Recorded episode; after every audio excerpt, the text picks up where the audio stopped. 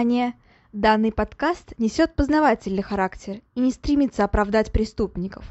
В подкасте часто упоминаются убийства, насилие, алкоголь и запрещенные вещества. Автор против всего вышеперечисленного, и он надеется, что и вы, дорогие слушатели, с ним согласны. Мурашечного прослушивания!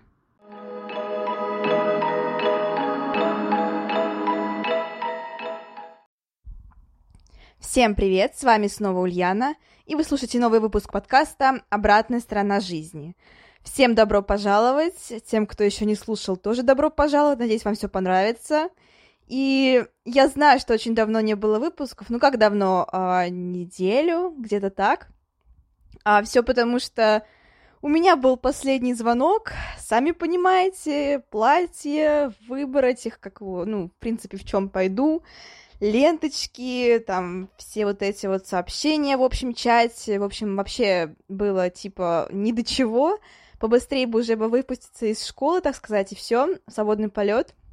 А, в принципе, он был 21 числа, последний звонок, 21 мая, а, и будет еще выпускной потом, но я на него не пойду просто потому, что не хочу. Я не люблю не, не спать ночью, я этого терпеть не могу. Поэтому я лучше буду спать нормальненько так, никуда не спешить, никуда не идти. Тем более, ко всему прочему, я знаю, что там, скорее всего, на выпускном, как обычно, все напьются там, ну, как обычно все бывает.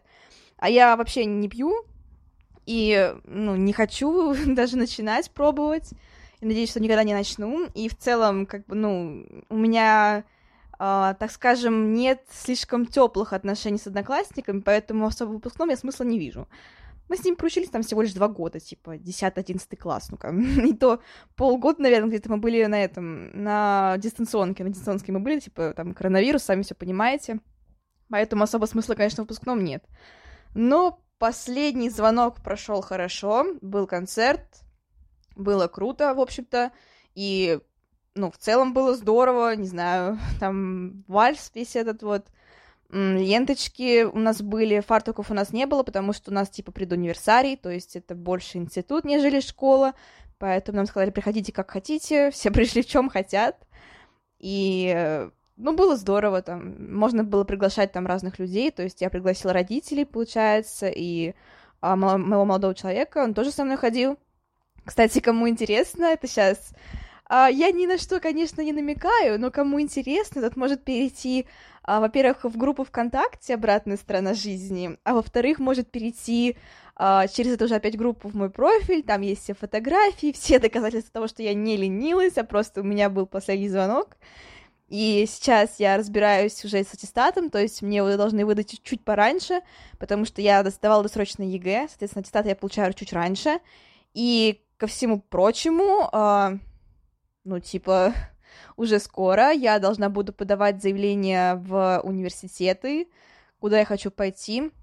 Я определилась, все-таки это медицинский университет на специальность биоинженерия и медицинская кибернетика. Уже получаю диплом по геймдизайну дополнительно, и, в общем-то, все круто, как-то так. И мне предстоит еще сдавать дополнительно биологию с химией и физику с информатикой, но думаю, я все сдам. В общем-то, дело не, не в проворот, но я люблю учиться, поэтому для меня это вообще не проблема. Я уже очень хочу, конечно, поступить, потому что это, ну, смена обстановки, типа новые знакомства, новые предметы. Это те предметы, которые мне нравятся, то, на что я правда хочу пойти. И ну вот как-то так, возможно, даже все-таки я стану экспертом или, как я хочу, генетиком, биогенетиком. В смысле, ну, вы поняли, да, про программировать ген, там все такое. В общем-то, все связанное с генетикой и с информатикой меня увлекает, конечно, очень сильно, и я хочу в эту область пойти. А, но судмедэкспертиза тоже, кстати, вариант. То есть, в принципе, с, с этим образованием можно идти в судмедэкспертизу, потому что это, а, это не прям чистый врач, это медицинская специальность, но, насколько я понимаю, там не, ну, в смысле, нет такого то, что ты идешь сначала там на лечебное дело, а потом на в ординатуру, еще там так и далее, вроде такого нет. То есть ты учишься, по-моему, там, что ли, 5-6 лет, и уже становишься просто биоинженером и биоинформатиком. Можешь работать там как раз-таки с генами, там, со всем прочим, там, в лабораториях и так далее. А, не знаю, как, в принципе, жизнь повернется, но вот это то, что я хочу, прям очень сильно. И ну, типа, это круто. Тем более, как вы знаете, я, конечно, ничего не романтизирую, я понимаю, что это очень тяжело, но все равно, все равно как бы знать, что вроде твоя профессия обычно встречается в каких-нибудь там супергеройских фильмах по типу того же Халка, там, Морбиуса и так далее, и ты такой думаешь, блин, ну, может быть, конечно, мне что-нибудь и получится наподобие такого. Конечно, Халком я быть не хочу, но вампиром я быть не откажусь, вот так вот скажем. Uh, в любом случае, я ничего не романтизирую, я все адекватно воспринимаю, понимаю, что будет очень тяжело, и в целом я не знаю, как бы что особо ожидать, потому что я никогда на такое не училась. Мне очень нравятся эти предметы, и, в принципе, все, что я знаю, что э, как бы любовь к предмету и какое-то занятие, это не то, что ты прям любишь это, то есть, как вот говорил Стивен Кинг, э, писатель не тот, кто не тот, кто любит писать, а тот, кто не может не писать. То есть я понимаю, что если я вот понимаю, что мне этого очень не хочется делать, но я не могу этого не делать, значит, это точно мое. То есть э, вот так и живем. Не обязательно что-то любить, главное, что ты не можешь этого не делать. То есть вот это прям точно твоя специальность. В принципе, я на это ориентируюсь, то есть я также, в принципе, поступаю со всеми вещами, я всегда ставлю себе вопрос, а что будет, если я этого не сделаю? То есть я, допустим, что-то не хочу сделать, я такая думаю, а что, если я этого не сделаю? Потом понимаю, что мне будет очень плохо, я понимаю, что, в принципе, не могу этого не сделать. И, типа, я такая думаю, ну хорошо, значит, это точно мое дело, и иду спокойненько все делаю. Это как так мотивирует очень сильно, да и в целом, не знаю, сподвигает к действиям. А, ну, кстати, вот насчет сегодняшнего нашего героя, точнее, в, героя в кавычках, я так тоже такой планник немножко переход сделала. Сейчас я еще немножко поболтаю про вступление, а потом мы уже перейдем к герою, к антигерою, чтобы быть точнее. А, но, в принципе, с убийствами, наверное, то же самое, то есть, типа, ты такой думаешь, блин, я не могу не убивать, и такой идешь и убиваешься. Конечно, это не смешная шутка, я знаю, но все равно, наверное, в чем-то это работает и вот с такими вот ужасными действиями. То есть, типа, наверное, некоторые убийства действуют, в принципе, по такому же плану. То же самое Сливко, который всегда говорил, что он не любил убивать и делал просто от того, что не мог справиться со своим желанием этого. этого. не знаю, странно. Очень странно, правда. А, в любом случае, сегодня мы поговорим с вами о другом известном убийце. Это не Сливко, Сливко уже был. Кому интересно, послушайте тоже. Довольно интересный выпуск там про убийцу пионеров и в целом про такого советского учителя без педагогического образования, который оказался вот таким вот ужасным маньяком. А сегодня мы поговорим о ткаче. А, на самом деле, когда делала этот выпуск, я а, читала, конечно, его биографию, там на многих сайтах, смотрела ему интервью, и в целом, конечно же, блин, он такой приятный, серьезно. Я вот сколько не смотрела интервью с маньяками, с убийцами, там, с, с прочими э, не совсем людьми, а, вот Ткач на меня произвел, наверное, одно из самых лучших впечатлений, не считая Теда Банди, который, ну, типа Тед Банди, его все любят Теда Банди, come on, потому что он э, очень харизматичный, он хоть и мудак, прям совсем мудак, и вообще трус, и поганец, и прочее, прочее, прочее, ну, что, конечно, ему не занимать, так это харизма. И вот среди наших это вот, скорее всего, будет ткач. Потому что он, а, правда, очень э, к себе располагает. Вот так вот скажем. Потому что, я не знаю, вот ты смотришь его интервью, такой думаешь, блин, какой приятный дедушка сидит. Ну, то есть я бы с ним пообщалась. Вот нет такого ощущения, что перед тобой сидел какой-то страшный там ублюдок, который столько пришал людей. Нет, вообще нет такого. И, в принципе, наверное, так со многими убийцами, конечно, но вот почему-то именно ткач, я вот посмотрела и такая думаю, блин, просто милый дедушка. Как он может, как он мог столько людей убить? Как? Вот как? И этот вопрос остается открытым. То есть я до сих пор этого не понимаю, но в целом я потом уже, конечно, когда посмотрела все интервью, все это проанализировала, понимала, что это просто человек, который, ну, вот, видимо, без каких-то либо эмоций и в целом просто умеет хорошо подстраиваться под других людей. То есть он говорит то, что другим людям, в принципе, нравится, еще у него такая очень приятная интонация, довольно приятная внешность, то есть он прям такой типичный дедушка. И голос у него очень приятный на самом деле, сам по себе тембр голоса очень такой прям дедушкинский. ну, то есть вот прям дедушка, по-другому не скажешь, вот дедушка, вот все, вот, вот просто дедушка. И в целом, конечно, когда ты смотришь, ты немножко у тебя в голове возникает такой диссонанс. То есть, с одной стороны, у тебя милый дедушка, который перед тобой разговаривает, в принципе, говорит довольно разумно и ну, типа, не пытается как-то, не, не знаю, там не идет не знаю, там, кровь из глаз, там, не, не такое, что там он шипит, шипит на тебя, пытается броситься, вообще нет, это абсолютно адекватный человек. И, типа, с другой стороны, ты понимаешь, что, в принципе, он убил столько э, людей, и при этом убил безжалостно, и при этом еще так долго, на протяжении стольких лет он убивал, что, ну, не знаю, для меня это прям какая-то, какой-то парадокс, короче. Кстати, еще один интересный фактик о, о Ткаче, Сергее Ткаче. А я не могу не упомянуть то, что он родился в один день со мной. В смысле, не по годам, конечно, это было бы очень странно. Я имею в виду то, что он родился 15 сентября, как и я. И эм, тут назревает такой вот... Э, не могу это не сказать, но получается, что я родилась в один день с Агатой Кристи и Сергеем Ткачем. Какой подкаст еще я могла вести, кроме этого? Собственно, может быть, правда, судмедэкспертиза — это прям э, моя судьба, не знаю, но просто такое интересное, конечно, совпадение, то, что, типа, в один день самая известная писательница детективов и с одним из самых известных и безжалостных убийц, в принципе, по всему миру.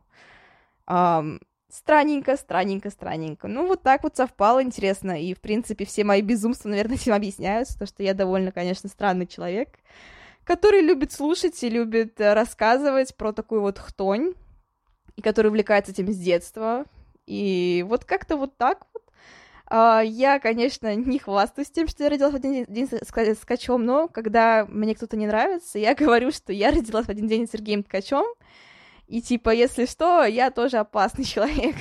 Конечно, я не собираюсь никого убивать, но, типа, просто обычно это людей немножко напрягает. Хотя мало, на самом деле, кто... Почему-то мало кто слышал про Ткача, на самом деле, хотя вроде такой, типа, знаменитый убийца.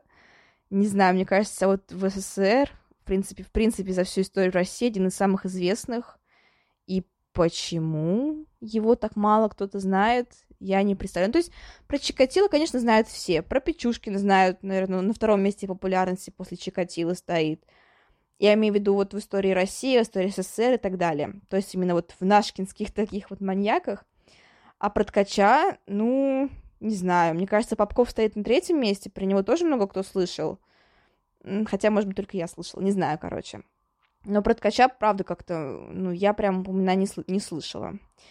А еще, в принципе, многие знают про Мосгаз, но там в основном именно благодаря сериалу Мосгаз, который как раз-таки, блин, хотела что еще сказать, я не помню, говорила я или нет, но кто-нибудь замечал, что в Мосгазе играет такой красивый актер главную роль? Просто я смотрела этот сериал, я думала, господи, почему же ты такой красивый, а? Они что ли не могли взять на роль маньяка пострашнее актера, я не понимаю. Ну, то есть ты смотришь и такой думаешь, ну come on, я бы ему точно открыла, прям. Ну, то есть, э, по-моему, это противозаконно брать на роль жестокого маньяка-убийцы такого классного, красивого, харизматичного актера. Я, конечно, понимаю, что они взяли на роль э, Теда Банди этого, господи, как его зовут-то? А, который играл в величайшем шоумене, короче, чел, э, тоже очень красивый актер. Зак Эфрон, вот, Зак Эфрон. Тоже красивый актер, но с этим, который играл Мосгаза, вообще никто не сравнит. Ну, в смысле, сравниться, не знаю, там, какой-нибудь... Э, мне вот нравится Крис Эванс. По мне, это самый вообще, в принципе, привлекательный мужчина в мире, Крис Эванс. Это прям мой типаж. А, но вот все равно, типа, ты смотришь на этого актера из Мосгаза и такой думаешь, блин, чел, ты слишком хорош для этой роли, правда. Но, кстати, как я понимаю, он потом играл еще в Триггере главную роль. По-моему, что-то там Матвеев, Максим Матвеев. Не помню, как его, честно говоря, звали, что-то такое. Он играет еще в Триггере главную роль, вот там он уже такой, типа, не очень. Ну, как, нет, тоже очень красивый, конечно. В плане он такой с бородой уже, немножко такой постаревший, там, ну, 10 лет прошло, типа логично, что немножко постаревший. Но вот именно в Мосгазе ты смотришь и такой, блин, я тебе точно открою, приходи, пожалуйста, ко мне. Ты слишком красивый для этой роли. Правда, это противозаконно брать таких актеров на такую роль. Я просто недавно пересмотрела этот сериал, я до этого как-то не замечала, ну, типа, не знаю. А недавно вот что-то я пересмотрела, ну, как шел по телевизору, я смотрела что-то с родителями. Ну, мама, она не особо любит такие сериалы, ей чисто понравилась «Любовная линия», а мы с папой любим. И э, я что-то смотрю и такая думаю, блин, в целом сериал, конечно, не по совсем, ну, как бы, очень далеко стоял, конечно, от истории, от истории реального мозга, там очень много всего приплели, там и мотив ему сделали совершенно другой, там вообще там у него серия убийств была там взаимосвязана, ну, короче, такой себе, типа, вот в плане, конечно, правдивости, это, ну, вообще лажа. То есть такого не было. В плане, конечно, художественности, в плане, э, в плане актеров это очень классно. Правда, актеры, правда, очень крутые. И, и как я уже еще рассказала, главная роль Мосгаза и Анисяна, там, по-моему, у него другая фамилия, у, в смысле, персонажа, это прям вообще... Я понимаю, что Мосгаз был довольно молодой, по-моему, ему было 26 лет, когда я его посадила. Ну, как-то так, он совсем прям молодой был. Но, типа, вот ты смотришь на него на картинках вот в реальной жизни, на фотографиях, и все равно это вообще другой человек. Ну, то есть э, он такой, типа, он приятный на внешность, но не красавчик. Ну, то есть такой специфичный человек молодой, но тоже такой привлекательный довольно. Но вот главный актер с ним вообще никто не сравнится. Это, походу, будет все вступление посвящено просто красоте главного актера в сериале Мосгаз. Ну, правда, это мега шикарно, и, типа, я готова пересматривать этот сериал только ради него. Хотя я постоянно, каждый, буквально каждую минуту вопила, типа, все в жизни было не так, все в жизни было не так. Но пока, когда появлялся на экране главный актер, я затыкалась, потому что мне было за ним просто приятно наблюдать, и в целом, ну, просто реально вот приятный человек. А, ну, в смысле, актера, не, не сам Музгас, Музгас э, тот еще тот еще ублюдок. Собственно, как и ткач. Ну вот э, ткач тоже, вот, он в реальной жизни довольно-таки приятный. И вот, ну вот, блин, как вот понять, кто перед тобой стоит? Просто нормальный, вежливый человек или какой-то сумасшедший просто маньяк-убийца? Потому что ткач, судя по интервью, судя, в принципе, по тем отзывам, которые о нем, которые о нем были, он, в принципе, был адекватным. И это очень сильно пугает на самом деле, потому что ты видишь странного человека, ты пугаешься, когда на улице там, встречаешь какого-то, не знаю, человека, типа, ну, просто странно себя ведущего, там, что-то, он как-то, не знаю, там, ведет себя странно, там, на всех бросается, еще что-то. Ну, тебе становится страшно не по себе. Ты такой думаешь, быстрее бы уйти отсюда. Но это ни с чем не сравнится, когда ты понимаешь, что ты всю жизнь прожил рядом с человеком, и ты думал, что он адекватный, хороший, нормальный, там, ты с ним дружил, а потом выясняется, что, типа, он убил 20 детей. И ты такой, что? Вот это по-настоящему, мне кажется, страшно, потому что ну, ты ничего не знаешь. То есть это вот неизвестность, то, что люди рядом с тобой могут быть абсолютно кем угодно, это, конечно, очень страшно, как мне кажется. Ну, а на такой не очень веселой ноте мы начинаем наш основной выпуск. Итак, Сергей Федорович Ткач. Что вообще нам про него известно? Сначала поговорим, как обычно, так скажем, про общую характеристику нашего антигероя, а потом уже перейдем к основной биографии. А Сергей Ткач родился 15 сентября 1952 году, ну, соответственно, в 1952 году в городе Киселевск. Это находится в Кемеровской области.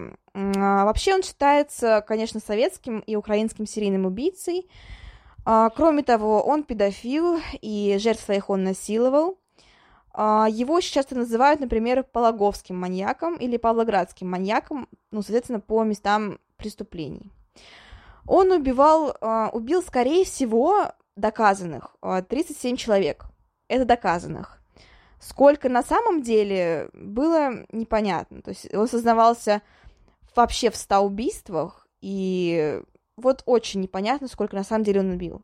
Скорее всего, больше 37, а, но насчет 100 я не знаю. Тут как бы разные мнения идут, и кому верить тоже особо непонятно он очень мучил своих жертв, он их насиловал, и также каким-то образом удовлетворял свои, так скажем, сексуальные потребности.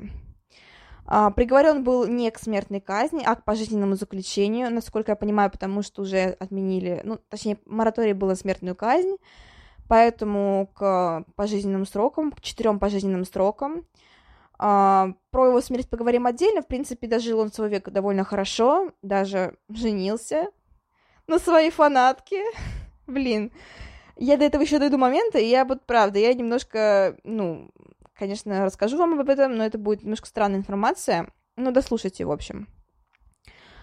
Итак, Сергей Ткач родился в городе Киселевске. А, в принципе, у него не то чтобы была очень плохая семья.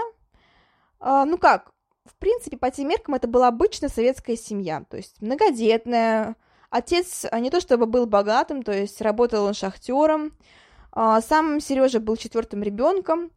И по классике многодетная семья, денег не очень много, конечно же, родители не слишком много времени уделяли своим детям. Они целыми днями работали, и дети, в принципе, располагались, ну, сами по себе как-то жили, короче. Старшие следили за младшими и так далее. А, но когда они чем-то могли провиниться, было довольно жестокое наказание, и, в принципе, доходило даже до побоев. Ну, то есть, как побоев, в принципе, ремнем по заднице шлепать и так далее. Сейчас это уже неприемлемо, и, в принципе, я понимаю, почему, потому что детей бить плохо, дети, они хорошие, детей бить не надо в любом случае, и вот как-то вот так вот, но в том, в тогда, в тех, в тех условиях и в тех жизненных обстоятельствах, в принципе, это было были нормальными семейными условиями жизненными, поэтому плохого чего сказать про его семью я не могу. То есть особо там ни алкоголизма не было, ничего такого, поэтому нормально. А, но Сережа рос а, довольно болезненным ребенком. Он был тихим, друзей у него особо не было. А, кроме того, он был довольно худеньким, и поэтому часто подвергался различным нападкам со стороны сверстников. Вроде как ходят слухи, мол, что он с детства был уже ненормальным, там он был на учете психиатра, но это все слухи, они не подтверждены, поэтому что-либо говорить я не берусь. А, уже в подростковом возрасте а, Сережа решает, что больше так жить не может, то, что ему нужно немножко поднабрать физической формы, поэтому он решает заняться спортом. Он выбирает тяжелую атлетику, и между прочим, даже добивается успехов, то есть он становится каким-то там то ли призером, то ли еще кем-то. Не то чтобы знаменитым, то есть э, просто вот в местных кругах, то есть, условно говоря, в городе его знали, он был спортсменом, но, к сожалению, его карьера так и не смогла развиться, потому что он э, получил э, травму. Он повредил сухожилие левой руки, и после этого ему пришлось покинуть спортивные занятия, он мог бы стать хорошим спортсменом, в принципе, все говорили о том, что у него есть шансы попасть именно прямо в большой, большой спорт, то есть уже на такую всесоветскую арену, так скажем, э, так скажем, но вот такое вот одно событие перечеркнуло всю его судьбу. Ну, как перечеркнуло? Это, это, это была его судьба, то есть стать убийцей, это, это, в принципе, было его судьбой, но вот так вот сложилось, что именно в этот момент он ушел из э, большого спорта. А, но, несмотря на это, он не сдавался. Он а, все-таки пошел в армию после этого. Служил он в бухте Тикси, это на море Лаптевых. И, в принципе, он а, не был занят в такой а, спортивной, так скажем, области, то есть там не был кем-то каким-то прям армейцем. Он занимался дешифрованием а- аэрофотосъемки различных объектов. Вот так вот. А, кстати говоря, море ему очень понравилось, то есть он прям влюбился в него, можно сказать, и поэтому решил, что, что дальше продолжит свою жизнь, именно связанную с морем. А, он решил поступать в Севастопольское военно-морское училище и а, попытался сдать экзамены. Он, кстати, их прошел успешно. Но опять же, одна, один случай перечеркивает всю, всю дальнейшую карьеру. А, получается так, что у него обнаружили медицинские проблемы с сердцем. То есть это довольно серьезные проблемы, и, естественно, уже ни в какую военно-морское, ни в какое военно-морское училище его принять не могут. Ему пришлось дослуживать срочную службу и отчисляться из этого училища. А, он, Ткач Сережа, очень сильно переживал по этому поводу. Он говорил, что это было, в принципе, был худший период его жизни, когда он хотел даже покончить с собой, потому что жизнь-то потеряла для него смысл, то есть э, две, получается, уже две цели, цели не сбылись, он не стал э, ни известным спортсменом, ни, военным, ни, э, ни военным известным, то есть он был никем еще, и, конечно, это очень сильно ставит под удар человека, и думаю, что сейчас это как никогда актуально, я не стану это повторять, потому что, к сожалению, конечно, несмотря на все успехи, несмотря на правильную политическую позицию, я повторюсь, что считаю абсолютно правильной, а, я понимаю, что многие люди, они сейчас, собственно, как и я, мы, вот все сейчас люди, многие, большинство, а, решили себе свои цели. То есть, например, я, поступая... Ну, то есть в Финляндии я хотела поступать, и я не могу с этим не поделиться, потому что ну, я об этом много раз говорила, что я сдавала, собиралась сдавать экзамены и все такое. И был очень высокий шанс поступить в Финляндию, то есть там я все же оформляла и визу, и прочее, прочее, прочее. И вот, э, вот так получилось, что я не смогла поехать, и, в принципе, на некоторое время у меня тоже был смысл жизни просто потерян, потому что думала, что все. Ну, то есть, я выбирала на ЕГЭ основные экзамены только, и куда мне поступать с этими основными экзаменами, типа с, русский, с русским и математикой, учитывая, что я не хотела идти вообще в гуманитарную область, то есть а я могла поступить только на творческие профессии, типа ну, там, не знаю, там, режиссер, там, еще кто-то, а я вообще не хотела на творческие профессии, я не творческий человек, я не люблю это. В плане, я это люблю, я люблю читать, что такое, но я не хотела этим заниматься по жизни. Это прям не мое. И, конечно, когда вот ты вот так вот, типа, все теряешь, я понимаю в этот момент Сергея Ткача, очень хорошо понимаю, когда все вроде бы кажется, что потеряно, и вот жизнь закончена, хотя ты вроде бы еще молодой, и все впереди, но на самом деле ты понимаешь, что вроде как все чего-то добивался, и все на что потратил время, то есть сколько часов занимался в неделю финским, как я его просто целыми днями учил, чтобы довести до, до разговорной речи, и типа все учил эти куча падежей, там, эти времена, ну ладно, времен там очень мало, надо дать должное финскому языку, времен там мало. Но все вот эти вот формы слов, все вот эти вот, не знаю, там, ну, короче, просто весь финский язык, лексика, там, прочее, прочее, прочее, математика на финском. И ты понимаешь, что, типа, это все зря, и ты никуда не поедешь, и, типа, ты такой думаешь, что? То есть я потратила на это столько времени, э, я просто что-то чем-то пожертвовала, чем-то упусти, что-то упустила, и вот, типа, все. Ну вот сейчас я нашла свою цель, в принципе, я довольно быстро, считаю, сориентировалась, мне, наверное, потребовался где-то месяц, чтобы прийти в себя, быстро переориенти... переориентироваться и пойти уже на ДВИ и сдавать, ну, собственно, ту профессию, которую я хотела, на техническую, естественно-техническую специальность, биоинженерия, медицинская кибернетика. Поэтому, если бы я сейчас была рядом с ткачом в то время, в то сложно, я бы, наверное, сказала ему, типа, не отчаивайся, чувак, все еще впереди, потому что можно все поменять. Человек, в принципе, довольно такой довольно довольно умелое существо, которое может ко всему приспособиться. Поэтому, конечно, ну, здесь я его понимаю. То есть я ничего сказать не могу. Да, здесь я его понимаю. А, собственно, что было дальше? А, Сергей, конечно, понимал, что ему нужно ехать домой после того, как ничего, ничего не сложилось с военно-морской карьерой.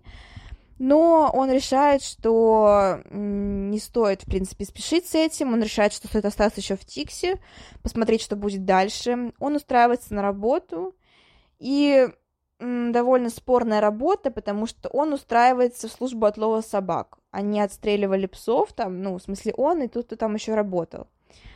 А, но как бы это тоже само по себе такая профессия, ну, как сказать, специфическая, вот так вот скажем. Она не всем, она неплохая, она не хорошая, это просто профессия, это отстреливание бродячих животных. То есть это было, и, в принципе, я не являюсь прям такой зоозащитницей, потому что я понимаю, что очень много бездомных животных, это правда огромная проблема, и типа мест в приютах уже не хватает, и куда их девать непонятно.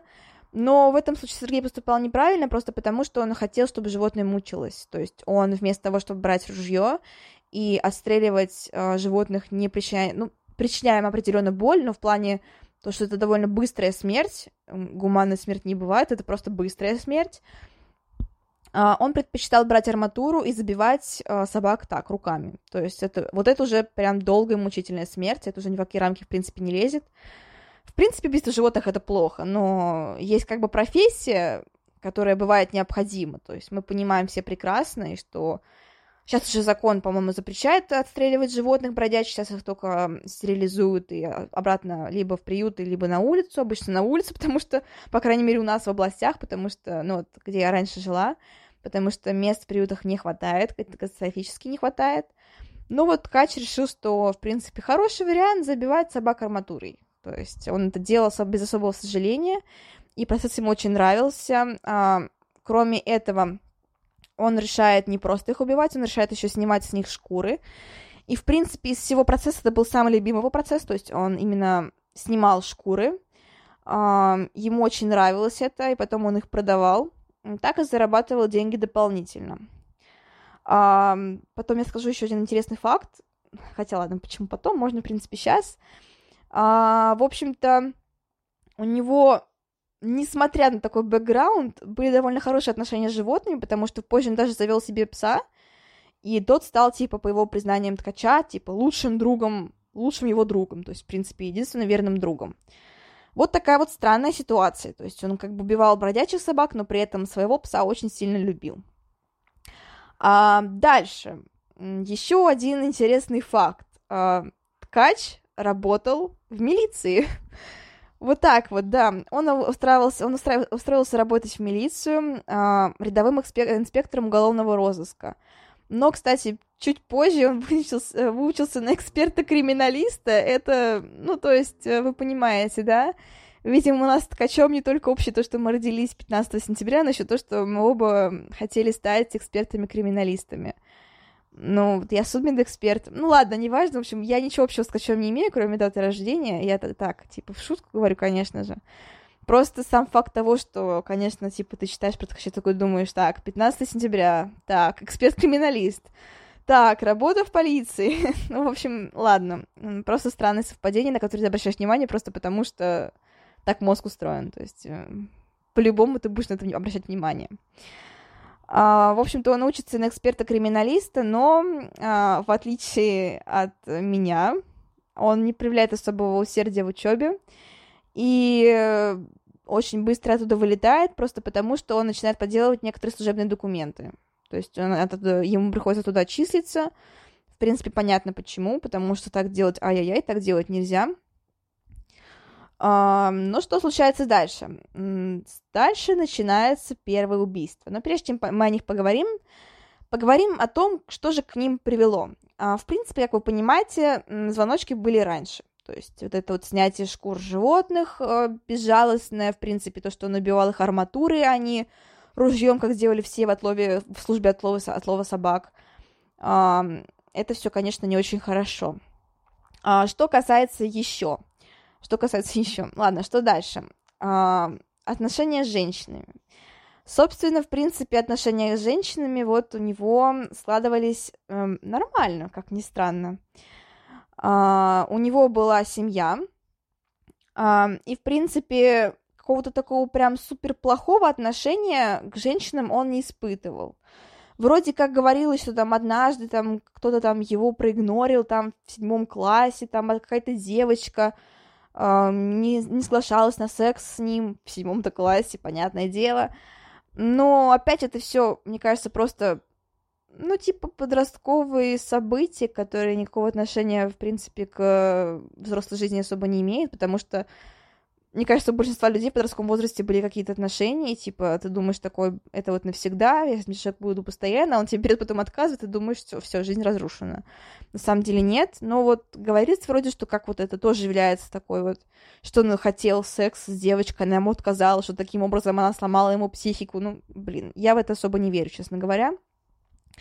В общем-то, у него позже появилась уже супруга, но, как говорится, как говорилось, по крайней мере, что у них отношения были не слишком прям таки близкие, что они часто ругались, и при этом из-за того, что вот у, них, у него были постоянные ссоры с женой, из-за постоянной проблемы в семье он также начал выпивать, и вроде как он был там чуть ли не алкоголиком, ну как вроде как, в принципе, он был чуть ли не алкоголиком из-за этих вот проблем в семье, в семье постоянных, постоянных руганий, постоянных ссор, и дальше, после очередного скандала, в 80-м году э, он решает, что стоит э, уехать от жены, при этом у них уже родились к этому времени дети. Одного из сыновей он берет э, с собой и переезжает в Крым, ну, точнее, в поселок рядом с Крымом, э, называется Скворцово. Я такой, честно говоря, не знаю.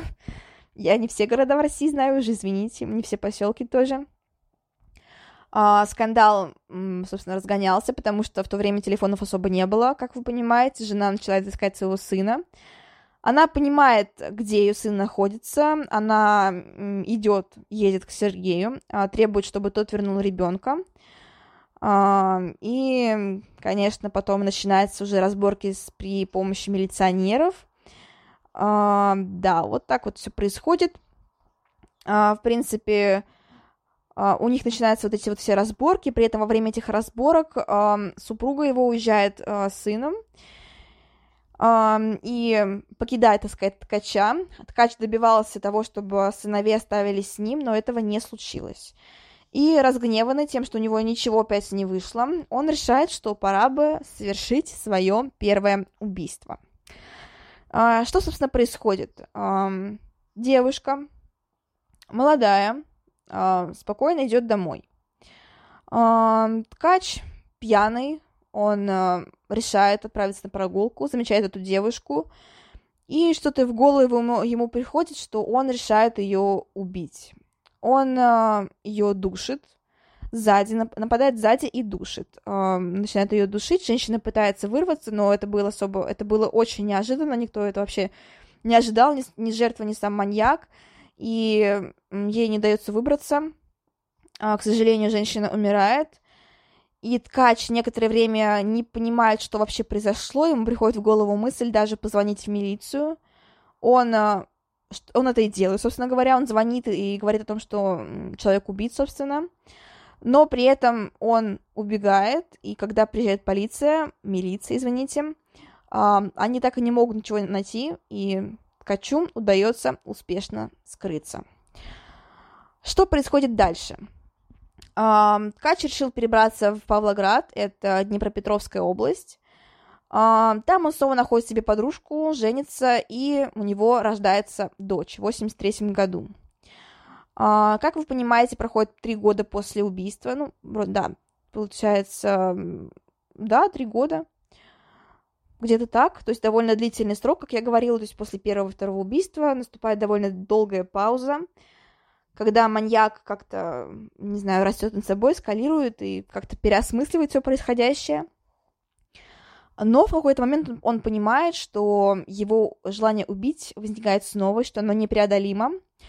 И он решает, что будет неплохо снова выйти на охоту. В этот раз он решает, что убивать стоит не только взрослых женщин, но и маленьких девочек, детей. А, второй жертвой становится десятилетняя школьница 31 октября 1984 года – он э, нападает на девочку, затаскивает ее на маслозавод заброшенный, там он ее душит и насилует. А, после убийства он ничего не берет у нее, кроме, ну, в смысле, ничего ценного он у нее не берет, кроме нотной тетради и наручных часов. Так поступают очень многие убийцы, когда берут с собой трофеи с места преступления, это такой, ну вот прям общий, такой вот, общая манера поведения, что большинство убийств, убийц берут какие-то вот вещи, какие-то напоминания с места прошлых убийств, они помогают им переноситься снова в прошлое, помогают почувствовать снова те ощущения, которые, мы, которые им очень сильно нравились. И, собственно, да, ткач впоследствии тоже будет часто очень брать э, от трупов что-то. Это какие-то могут быть маленькие вещи, типа не знаю, если это дети, в основном это игрушки были, а, там губная помада тоже были, ну, губные помады были, там зонтик и так далее. А, конечно, сыщики, милиция, они не дремлют, они понимают, что началось что-то страшное. Они пытаются найти убийцу, но э, Ткач, за счет того, что он все-таки учился некоторое время на криминалиста, э, все-таки он понимал э, некоторые так скажем, свойства этой профессии, и он понимал, как стоит скрываться. Поэтому очень долгое время он а, успешно скрывается. При этом он даже в интервью впоследствии говорил о том, что типа у него был, был доступ, когда он работал в паре в милиции, у него был доступ типа, к, се- к секретным материалам, к, к делам об убийствах, и то, что они ему очень сильно помогли, потому что он их читал и понимал, как стоит скрываться, как не стоит скрываться, потому что тех убийц все-таки поймали. Вот так вот. Кроме того, его поведение довольно-таки однотипное, то есть он в большинстве случаев душит жертв, а после того, как жертва умирает, он ее насилует, насилует обычно всегда мертвое тело. Он это объяснял тем, что э, не хотел, чтобы жертва оставляла на нем следы. То есть, если жертва как бы там может в процессе поцарапать его, там под ногтями остаться может его биоматериал, еще что-то. Кроме того, он довольно ведет себя сдержанно. Я в том плане, что он стал надевать презерватив, то есть никаких особенно следов а, не оставляет вообще. А, те предметы, на которых может остаться отпечаток пальца, он их обычно стирал, то есть брал с собой тряпочки, стирал все. Или же, если стереть не получалось, опять какие-то трофеи мелкие, он брал с собой. А, кроме того, обычно он не пользовался э, машинами, ой, машинами, да, не ходил пешком также, он ездил на велосипеде э, и ходил только по железнодорожным шпалам, потому что на этих вот шпалах, я не знаю, можно ли такое говорить сейчас, типа, сейчас я, типа, скажу, а потом начнут, типа, кто-нибудь убивать и скажет, нас научили в таком-то подкасте. Ну, на самом деле нет, просто такой вот интересный факт, что если э, идти по шпалам, э, которые обработаны кри- криозотом, то собака не возьмет след. А вот так вот такой интересный фактик. Это насчет того, сколько нужно литров кислоты, чтобы растворить в нем человека. Об этом мы, кстати, тоже поговорим. Есть очень, был очень интересный убийца, который убивал людей именно так. Он растворял их в кислоте. Если будет интересно, потом об этом расскажу. А, вот так вот, вот так вот, вот так вот. А, поговорим немножко еще о жертвах. Это все-таки стоит, мне кажется, упомянуть. Упомяну я, наверное, не всех, но многих все-таки их имена, я считаю, нужно знать, потому что отдать дань им нужно, потому что все знают в основном про маньяков, а про жертв, вы все забывают. Собственно, про э, девочку я вам сказала, ее звали Ольга, Дмитри... Ольга Дмитриенко, ей было 10 лет.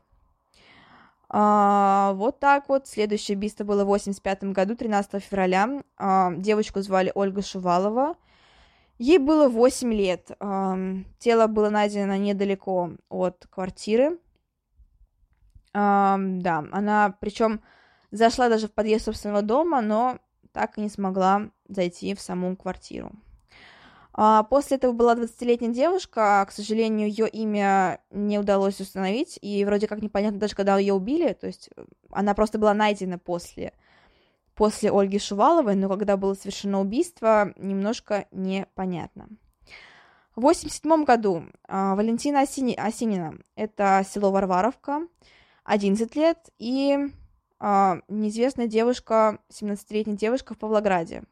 Это уже 88 год. 88 год, точнее, это убийство еще 9-летней. И 12-летней девочки, это город э, Терновка, Терновка, Терновка, наверное, да. Ольга Светличная, еще одна из жертв. Э, и, в принципе, насчет имен это все. Ну, то есть, больше имен я не нашла. Где-то они еще есть, но, к сожалению, не так их много. То есть 90-й год это три жертвы, Снова девочки, а, при этом изнасилована была только одна из них, одна просто убита. 93 год – 4 убийства, 95 год – 3 убийства, 96 а год – 3 убийства, ой, простите, 2 убийства, 97 3 убийства, 98 3 убийства и 99 2 убийства. Но опять тут вот непонятно, потому что были тела найдены в разное время, и, конечно, можно определить, в какое время они были убиты, но иногда это бывает трудно именно в плане того, кто был первым, кто был вторым. То есть вот в этом плане, конечно, трудновато. А, вот, кстати, еще имена. А, нет, это не имена. нет, нет, имен больше нет, к сожалению. А, что касается опять его отношений с семьей, у него была жена Людмила а, в 2000 году, да. В принципе, они жили с ней хорошо, и она даже, она тоже работала, она, в принципе, тоже работала, они жили довольно успешно. И, конечно, она говорила про то, что она не знает, что совершал ее муж. Вот так вот. И при этом в 2004 году, это вот уже после, точнее, новое вот уже тысячелетие, было совершено еще несколько убийств. Это Елена Кириллова и Юлия Литовченко. 2003 год это еще одно изнасилование, еще одно убийство – в общем-то, маньяк не дремал. В 2005 году наступает переломный момент, когда появляется свидетельница, которая запомнила, как выглядел преступник. Это была Ольга Топалова. А, на нее ткач напал, но девушке удалось выжить. И при этом она рассказала очень ценную информацию о ткаче, о том, что он приехал на велосипеде, при этом у него были довольно заметные усы. А в то время же был фоторобот, то есть уже можно было составить образ преступника. А, к сожалению, прям быстро поймать маньяка не удалось, то есть были убиты еще к тому времени Альбина Ноздрина, ей было 14 лет, и Марина Михалюк. Большинство детей, как большинство жертв, как вы понимаете, были детьми, то есть это в основном молодые девушки или прям девочки возрастом, то есть от 10, от 9 лет и вот лет до 20 примерно. То есть все достаточно молодые. Что касается последней жертвы, наверное, стоит про нее тоже упомянуть. Потому что обычно говорят там первая, вторая жертва и последняя. Ну, то есть просто такие... Не то чтобы самые важные, все жертвы очень важны, в плане того, что все люди очень важны, но я имею в виду то, что именно в плане в карьере преступника, конечно же, особое значение имеют вот эти вот именно жертвы. То есть это первая жертва, когда маньяк понимает, что ему хочется. Вторая жертва, когда он полностью устанавливается в своих правилах, создает свой образ, создает свой почерк. И последнее убийство, когда э, он заканчивает свою карьеру, и как оно происходит вообще, в принципе, последнее убийство сейчас становится таким роковым, то есть э, практически всегда. Собственно, последнюю жертву звали Екатерина Хиру... Харуджи, простите, Харуджи, э, и ей было всего лишь 9 лет. Ткач убил ее рядом с домом. Э, вот так вот. При этом был второй свидетель, попался. Это было успешно, удачно. Он смог описать, что видел э, ткача, смог описать ткача. Он э, говорил, что видел его, как он купался с Екатериной в озере.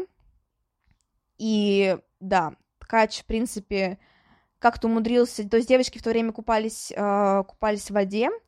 И даже это, по-моему, был не озеро, да, это была река, точно, это была река, это была река, девочки там обычно проводили время, купались летом, и ткач э, каким-то образом втерся в их доверие и решил поплавать вместе с ними, то есть, и один из свидетелей сказал, что вот он видел этот момент,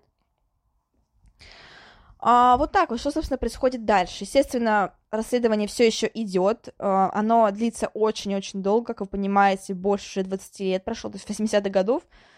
25 лет, типа, ну, то есть очень-очень долго. А, конечно же, создается специальная следственная группа. А, все уже понимают, что это становится серийный, серийным убийцем. Конечно, очень много людей меняется в этом расследовании. В принципе, оно идет не очень быстро, как вы понимаете.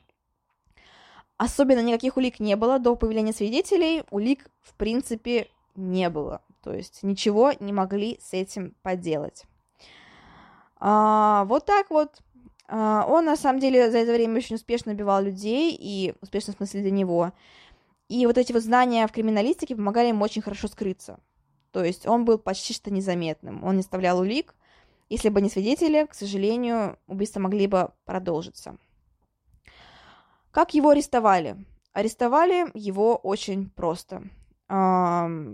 Собственно, просто они, ну, как бы раскрыли, кто этот человек, то есть по фотороботу они определили, кто это, а, кто это может быть. Они связали это убийство с вот этим вот человеком, который купался рядом с девочками. И, в принципе, по факту гибели одной из девушек, это была 16-летняя студентка медучилища, а, вот так вот это было возбуждено уголовное дело только к тому моменту. И Сергей Ткач, а, его удалось раскусить, удалось найти, удалось понять, кто это. Он был арестован 5 а, августа 2005 года, собственно, почти через год после моего рождения. Ладно, я не знаю, зачем это говорю. А, при этом свои мотивы Ткач объяснял так. Он говорил про то, что хотел показать, как, какая система правоохранительных органов, в принципе, несовершенная, что он вообще не пытался каким-либо образом скрыться, что он только делал все для того, чтобы его поймали, при этом милиция такая тупая, что не могла сразу понять, что это он. Вот так вот очень странный мотив на самом деле, хотя вот этот вот, э, наверное, отчасти такой вот, э, такая странная легенда, в которую я не совсем верю, про то, что якобы любой серийный убийца хочет э, отчасти, чтобы его раскрыли, она подтверждается, потому что ткач, правда, он довольно охотно шел на сделку с э, милицией, он показывал вещи, которые он взял от жертв, то есть это зонтики, сумки, там куклы, куклы какие-то, еще игрушки, там прочее, прочее, прочее. И, в принципе, он говорил про то, что он просто хотел доказать, что вот э, сотрудники милиции очень плохие. Типа они не могут, не могут э, нормально сделать свое дело. А, его судили только в восьмом году, то есть через три года. При этом его приговорили к пожизненному заключению свободы. А, и что стоит сказать еще? А, следствие шло 25 лет. И вы должны понимать, что за это время было арестовано очень много людей, которые не имели отношения к убийствам. То есть очень было много невинно осужденных. Я немножко скажу про их имена. Это в основном были, конечно же, родственники жертв, например, Игорь Рыжков. И а, ему даже а, ему даже приговорили, его даже приговорили к расстрелу. Вот так вот. Это было довольно ужасно. Он был признан виновным. Ему все-таки не дали расстрел, его приговорили к 10 годам лишения свободы. Он отсидел срок, и он потом вышел после, после этого заключения, он отсидел, да, 10 лет. Это абсолютно ужасно. Тут непонятно на самом деле, потому что вроде как э, его потом оправдали, то, что он э, не убивал, в принципе, всех этих жертв, но, однако, за один эпизод э, его все-таки, короче, странная ситуация, правда, его оправдали вроде как не до конца, и вроде как не, вот непонятно, был ли он правда убийцей или нет. Я думаю, что все-таки нет, потому что, ну, типа, это было бы странно. Хотя не знаю, вот правда, очень странно. Второй это Александр Чудных или Чудных. Um, я не знаю, вот опять же, они все сознавались в этих убийствах, но вроде как э, говорили про то, что это все было в таких следственных не знаю, в таких принуждений. Понятное дело, что это было принуждение, потому что они не совершали этих убийств, это совершал ткач. Но, к сожалению, следствие работало не совсем честно, и из них выбивали. Э, признание силой. А, был также Валерий Коршун. Он сидел вместе с Александром Чудных. Кстати, Чудных отсидел 10 лет. Коршун был а, осужден на 15 лет, тоже отсидел полностью но, к сожалению, он э, приобрел в тюрьме очень многочисленные заболевания, поэтому очень вскоре скончался, и его до этого вот времени, до смерти даже не снимали вину, то есть он всю жизнь прожил фактически вот с этим вот клеймом.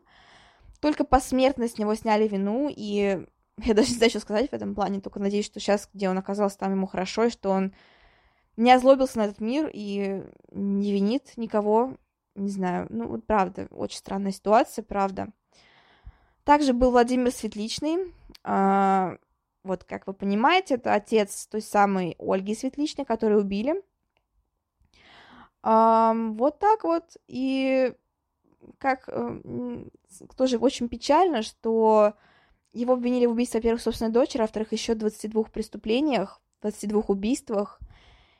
И когда его посадили, точнее, это было просто как задержание, он э, не смог с этим смириться, умерла его дочь, он повесился, и самый просто поганый факт в том, что когда его все-таки оправдали, то есть когда сказали, что тогда был не он, когда уже поймали а, ткача, а, его жена, то, собственно, мать а, Ольги Светличной, она хотела, чтобы ей дали компенсацию, но оказалось, что в то время, как ее муж повесился, он не успел предъявить, типа не успел дать показания, ему не успели предъявить обвинения, и поэтому это было все неофициально, типа, и что его жена не имеет права на, на компенсацию. То есть ее муж умер фактически просто так. Это, конечно, ну вот, я не представляю, что пережила эта женщина, то есть она потеряла дочь, фактически почти сразу потеряла еще и мужа.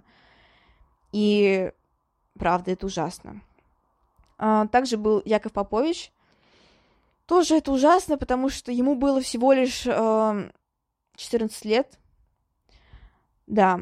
Э, он был родственниц, родственником одной из убитых. Это была Яна Попович.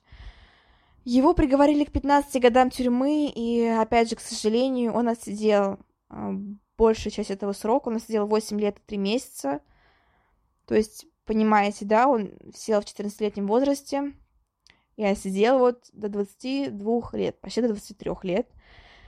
А, тоже не знаю, как на это реагировать, то есть это м, просто ужасно. И, то есть, как вы понимаете, а, он сидел до того времени, пока Сергей Ткач не то чтобы не признался, пока ему не вынесли все обвинения, точнее, пока ему не вынесли приговор, он сидел все это время в тюрьме, и ни за что.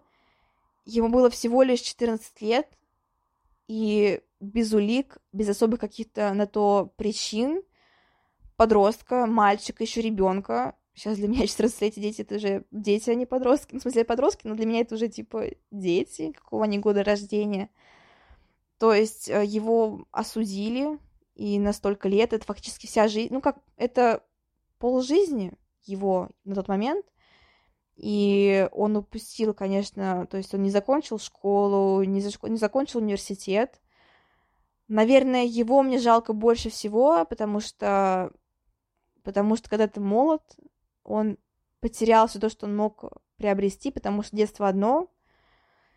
И правда, вот именно, конечно, там жалко предыдущих людей, которых осудили, отсудили безвинно, но вот именно Якова Поповича, который отсидел такой долгий срок, при этом которому было всего лишь 14 лет. Мне его жалко больше всего. Ну, не считая жертв, я имею в виду именно из, из осужденных, и мне его жалко больше всего. А, еще был Виталий Каира, ему было 23 года. А, Максим Дмитренко, а, его обвинили в убийстве 17-летней Светланы Старостиной. Приговорили к 13 годам лишения свободы а, Николай Демчук, он вроде как провел за решеткой меньше всего, то есть э, четыре с половиной года, ну как меньше всего, типа четыре с половиной года, это очень-очень много, и при этом его пытали, даже говорят о том, что вот так вот. Приговорили его к 10 годам, но, как я сказала, отсидел он четыре с половиной года. Выпустили его, когда ткач уже, когда ткачу был вынесен приговор, и да, его пытали, ему ломали ребра, Ему ломали э, ноги, и во время именно вот э, того, как его пытали, как его допрашивали такими пытками. А, еще был Николай Марусенко, по-моему, про него я не говорила. А, вот так вот. И он а, вроде как а, даже был в психбольнице, то есть его признали невменяемым, его отправили в психбольницу, там он лечился три года как его могли признать, не знаю, может, он правда был, я не знаю, вот это вот для меня, конечно, очень странная ситуация. Ну, в общем-то, вот так вот. А что касается дальше, интересная, конечно, сторона личной жизни ткача, потому что, кроме того, что он был дважды женат, а, именно до своего... Что-то мы как-то резко перескочили, еще немножко параметры расскажу про тех, кого не видно осудили. Конечно, всех этих людей безумно жалко, и это поломанные жизни, поломанные судьбы. Это один человек убил, убил не только, он еще... Он убил гораздо больше людей, чем ему казалось, там, чем это было на самом деле. Он убил вот этих вот людей в том числе, потому что, конечно, тюрьма, она полностью ломает человека. Это не какая-то там норвежская тюрьма, в которой там типа все чилят. И то я не думаю, что на самом деле это так. То есть я думаю, что это все все-таки немножко скажем, притянуты за уши. Хотя, не знаю, я не была в норвежской тюрьме, не хочу там быть, правда. Но вот мне так кажется. Не знаю, правда, не знаю. Но, конечно, я понимаю, что это абсолютно ужасно, и, ну, как так можно? У меня просто нет слов, правда. Просто нет слов. Я не смеюсь, это просто у меня нервный смех, он обычно бывает, я не знаю почему. Что касается, вот, как сказала, уже личной жизни, кроме того, что он а, дважды был женат, Интересная история а, была такова, что он в 15 году а, женился на россиянке Елене Булкиной. Она была младше его на 38 лет. А, к тому моменту Ткачу было 64 года. Соответственно, от меня, от меня, отнимайте от а, 64, отнимайте 38. Так, извините, ко мне просто снова пришли как обычно, прерывают подкаст, типа, не знаю, что это за фигня такая. Ну, в общем-то, как я уже говорила, ему было 64 года, и в 30... и он женился на женщине, которая младше его на 38 лет. То есть отнимайте 38, а ей было в то время всего лишь 26. А, и она взяла фамилию Елена Ткач, она взяла фамилию своего супруга, а, но позже она уже все-таки, так скажем, изменила свое имя, фамилию. Но это было уже после. Они переписывались полгода где-то, и при этом она говорила про то, что знает, кто, кто был ее супруг до того, как она с ним встретилась. И при этом было выяснено также, что она очень долгое время пыталась связаться с серийными убийцами различными. И, типа, очень странная женщина, короче. Первое свидание было 3 октября 2015 года.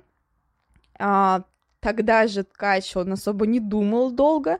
Он решил, что это его судьба, и сделал предложение Лене. Она, конечно же, сразу согласилась, это же прям любовь с первого взгляда.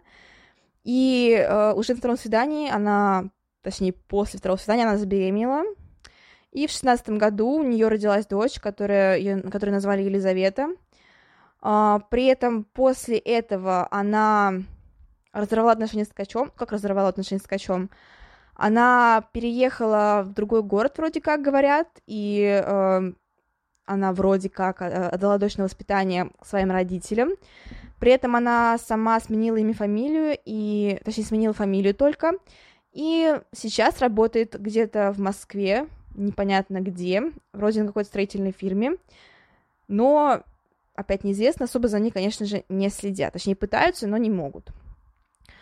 Что касается смерти Сергея Ткача, он умер по естественным причинам, он сердечной недостаточности в тюрьме в 18 году. Как ни странно, несмотря на то, что у него была жена и дочка маленькая, никто за его телом не явился, поэтому его похоронили сотрудники тюрьмы, и вот так вот оборвалась его жизнь. То есть мне, конечно, помнила эта история с историей Теда Банди, когда у него тоже была подружка, которая была, типа, жуткой его поклонницей, только после того, как она родила дочь, она осознала, типа, что вообще на самом деле натворила.